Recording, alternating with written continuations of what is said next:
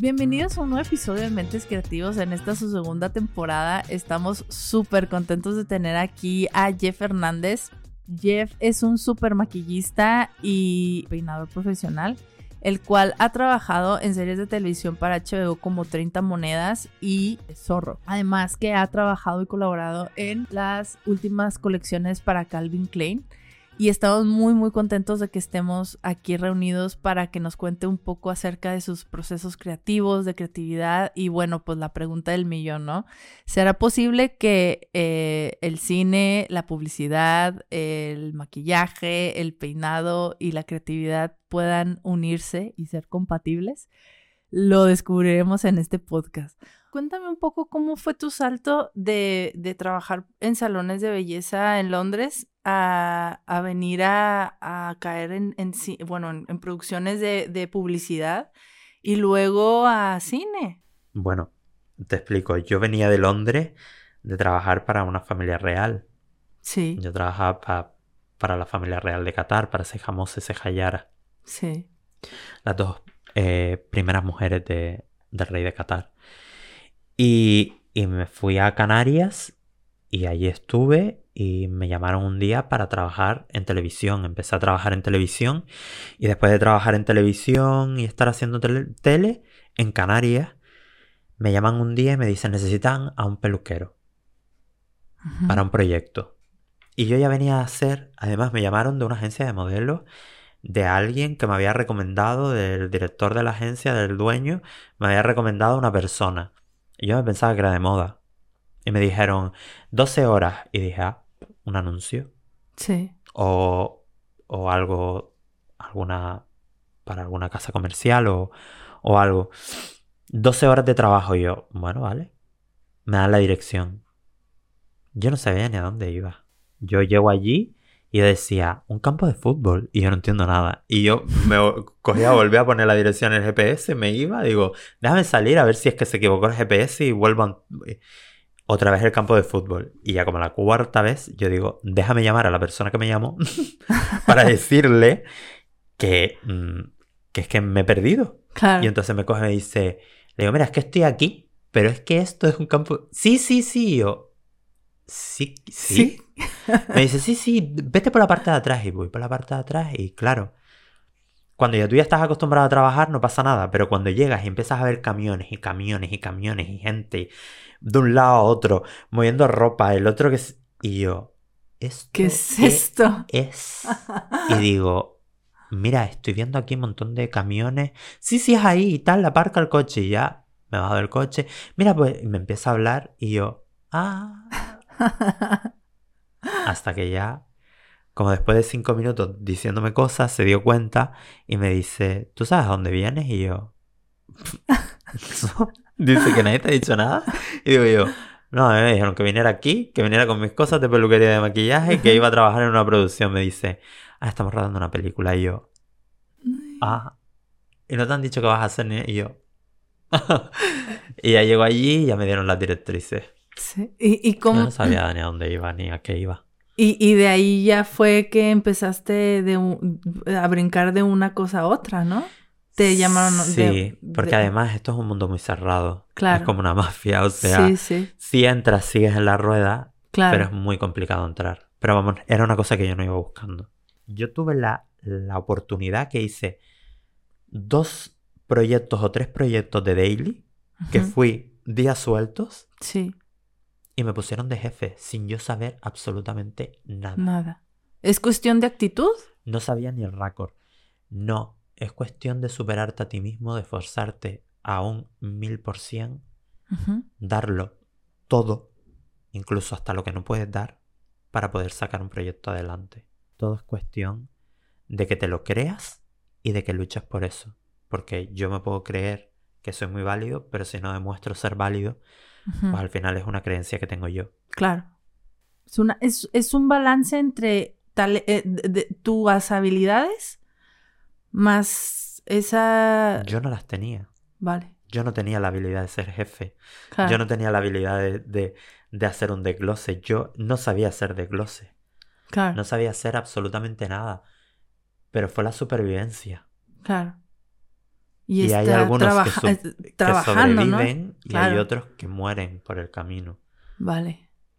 Pues eres, eres un crack en esto. No, después de los años sí que, que he cogido y he dado un paso para atrás y Sí, prefiero ser ayudante sí, para seguir aprendiendo y para seguir enriqueciéndome claro. antes que ser, que ser jefe. Jefe. Ajá.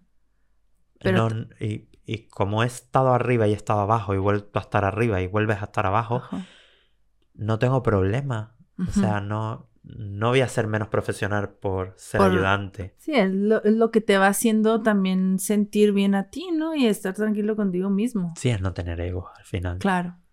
No dejas de ser profesional. Es igual que compañeros que, que tengo que se montan unas mesas y sacan productos y productos y productos y productos y herramientas para utilizar dos y tres productos a otros que dicen que han hecho cosas enormes y que se sacan cuatro productos, dos herramientas y trabajan con eso y no te llenan una mesa que parece un expositor de, de una firma comercial. Claro.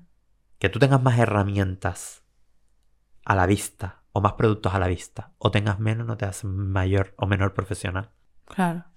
Cuéntanos un poco acerca de tu experiencia en 30 monedas de, Ah, sí. Alex de Ah, la desde iglesia. Pues bueno, yo no trabajé en todo el proyecto, yo trabajé en, las, en la parte de Canarias y fue increíble. O Sí. sea, fue un proyecto muy duro, muy duro.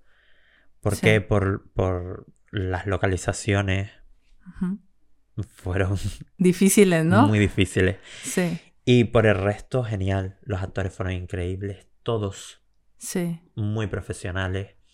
Los decorados fueron muy buenos. sí. Eh, la dirección inmejorable. Sí. Y los compañeros increíbles. Eh, Ah, estuvo- Fue todo un conjunto Sí. muy, muy chulo, ¿no? De, Sí, experiencia. Y es uno de los, de los proyectos que mejor sabor de boca me han dejado. Sí, Estuve con, con dos personas súper grandes, mi jefa Mónica y mi compañero Chema, que fueron increíbles trabajar con ellos. Eh, y en tema de publicidad, ¿cuáles crees que sean las diferencias en trabajar en publicidad a trabajar en cine? Eh, cine, los proyectos suelen ser más grandes. Sí, Publicidades duran dos, tres días, pasa mucha gente, o sea, no, no llegas a cansarte de nadie, sí. ni llegas a encariñarte de nadie tampoco. también, también. Em, y el proceso creativo es totalmente diferente, la publicidad es todo muchísimo más natural, no creas absolutamente nada, sigues... eh, hay, hay un departamento creativo que te lo da todo y te dice estas son las pautas que tienes que seguir, este es el mood board y tú simplemente ejecutas. Todo es mínimos máximos, todo tiene que ser demasiado natural aunque esté trabajado. Sí, Y, y ya, y verdaderamente en publicidad lo que prima es la ropa. claro. Yo estuve de peluquero en la campaña del año pasado de verano, tanto de Europa como de América, de, Sí. mm, de Calvin Klein. Ajá. Eh, fui el, que, el responsable de peluquería y, y he estado en muchísimas campañas eh, grandes apoyando a, a los peluqueros y a los maquilladores dentro del team. Bueno, ¿y cómo a ti, Jeff, el maquillaje te permite expresar tu creatividad y plasmarla en modelos o en actrices, actores? La creatividad, mm, nosotros la expandimos más, o por lo menos yo, en el ámbito del cine, ¿vale? Sí. De las producciones. eh, nosotros le decimos ficción, que es tanto de cine como de, de series. Ujú. Eh, hay muchísimo más porque puedes crear, creas personajes y, y propones muchísimas más cosas. Sí, Mm, si vas a hacer la campaña de, de Calvin Klein o de Dolce, cada uno sigue unos patrones que tienes que seguir y que te los da alguien. claro. Tu proceso creativo es muchísimo inferior a que te den una idea y te dicen, esta persona eh, es ama de casa, tiene tantos hijos, eh, mm, su marido la maltrata, O es una ama de casa, no tiene hijos, eh, su marido tiene un buen trabajo, Sí. eh, tiene todas las comodidades habidas Claro. y por haber. Pues entonces son dos amas de casa totalmente diferentes. Claro. Entonces ahí ya entra la creatividad de cómo la ves tú. Y ahí sí que te da mu- muchísimo pie a que le des muchas propuestas al director para poder crear un personaje. Vale. Esas propuestas tú las llevas eh, previamente, ¿cuánto tiempo antes de, de que empiece el rodaje, por ejemplo? Pues a veces tienes muchísimo tiempo y a veces no tienes nada. Yo, por ejemplo, ahora estaba rodando Zorro Sí. eh, con Miguel Bernardo. Ujú. Es una em, serie hispano-mexicana donde hay muchísimos actores españoles y mexicanos. Sí. Y no había terminado Zorro y me ofrecieron ser el jefe de departamento de una peli, Alumbramiento. Y mientras que esa peli se estaba preparando, yo estaba terminando Zorro y no Sí. tuve casi apenas tiempo. O sea, estuve después preparándome la peli, lo que debería haber sido a lo mejor un mes de preparación, me la preparé. En Sí. dos semanas ya empezando pruebas de peluquería y maquillaje. Sí. O sea, que fue nada, tenía que mm, terminar los viernes, irme a casa y trabajar sábado y domingo y estuve trabajando creo que cerca de tres semanas. Intenso, ¿no? Intenso, ya rodando y yo seguía preparándome lo que ya estaba rodando. Muy complicado. Hay en producciones o en proyectos que tienen muchísimo más tiempo Sí. y hay en otros proyectos por circunstancias que no tienes apenas tiempo para prepararte nada. Totalmente. ¿Tú dónde eres? ¿De Venezuela? No, de México. Ah, de México. Ay, güey. Yo soy Me mexicana, güey. Pues estuve trabajando ahora con un montón de, De mexicanos. de mexicanos. Y no, no me reconociste el acento. Me estaba ahí media venezolana, ¿eh? Lo tienes Ah, borrado, sí. te- es que ya estoy como que de aquí, de- ni de aquí ni de allá, ¿eh? Ya no, no Mm. sé ni de dónde soy, pero soy de México. Pues estuvimos con Cecilia, Sí. con quién más, Estuve con un montón de, de actores mexicanos. Qué bien. ¿Y qué, qué tal la experiencia ha sido? Muy buena, o sea, los mexicanos, Sí. increíbles. Y cu- sí. culturalmente, cuéntame, eh, trabajar con mexicanos, trabajar con extranjeros, porque he visto que has trabajado en películas extranjeras también. Sí. Los directores tienen sus formas diferentes de comunicarse igual con la producción. No teníamos directores ahí. Sí que es cierto que después hicimos la, la promo y sí que, que vino un, un equipo de fuera Sí. eh, y eran mexicanos y sí que trabajaban totalmente de manera diferente, pero muy profesional. Así como he trabajado, yo he trabajado con gente prácticamente de todo el mundo. Claro. Y sí que noto a veces con... Y no es que sea esa producción, o, o vamos, he tenido tanta suerte que he trabajado con dos de tal sitio, no voy a nombrar, y, y las dos han sido más o menos por el estilo. No, los mexicanos fueron bastante profesionales, de todas formas creo que los mexicanos tienen detrás una industria cinematográfica de telenovelas y demás Sí. muy, muy, fuerte. grande. Sí, sí. Y bueno, y ahora Manolo Caro Sí, está haciendo cosas sí, sí. muy chulas, Sí, y, chulas. y creo que, que bien. ¿Tú crees que se cuentan historias a través de, del maquillaje y del peinado? Totalmente. Sí. Te explico, por ejemplo, en, en el último proyecto que he hecho, se llama Alumbramiento. Sí. Eh, es la historia de los bebés robados en la época de los 80. Ujú. Finales de los 70, principios de los 80. Entonces se cuenta tanto que le tuve que cambiar a, a tres de ellas el look por completo. Y llevan cortes de los 80. Pues nada más que era con el corte, ya las veías y decías, madre mía, es que